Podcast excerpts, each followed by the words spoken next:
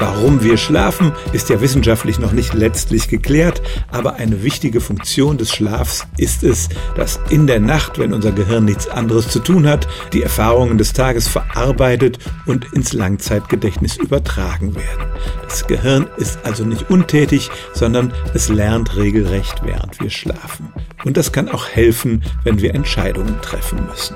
Wir sitzen vielleicht spät abends noch da, überlegen uns, ob wir viel Geld für eine bestimmte Sache ausgeben sollen, wälzen das hin und her und kommen zu keinem Ergebnis. Oft funktioniert das dann am nächsten Morgen viel besser, da sehen wir plötzlich klar und treffen die richtige Entscheidung. Hinzu kommt, wenn wir müde sind, funktioniert die Verbindung zwischen unserem emotionalen Bauchgefühl und einer vernünftigen Entscheidung nicht so gut. Die Gehirnteile arbeiten nicht so gut zusammen und wir neigen dazu, eine Entscheidung zu treffen, die wir bei besserem Nachdenken vielleicht bereuen würden. Also, das sind gleich zwei Gründe dafür, dass insbesondere dann, wenn man am Abend vor einer wichtigen Entscheidung steht, man zwar hin und her überlegen sollte, aber die Entscheidung doch eher auf den nächsten Tag verschiebt, wenn man erstmal eine Nacht drüber geschlafen hat. Stellen auch Sie Ihre alltäglichste Frage unter stimmtz.radio1.de.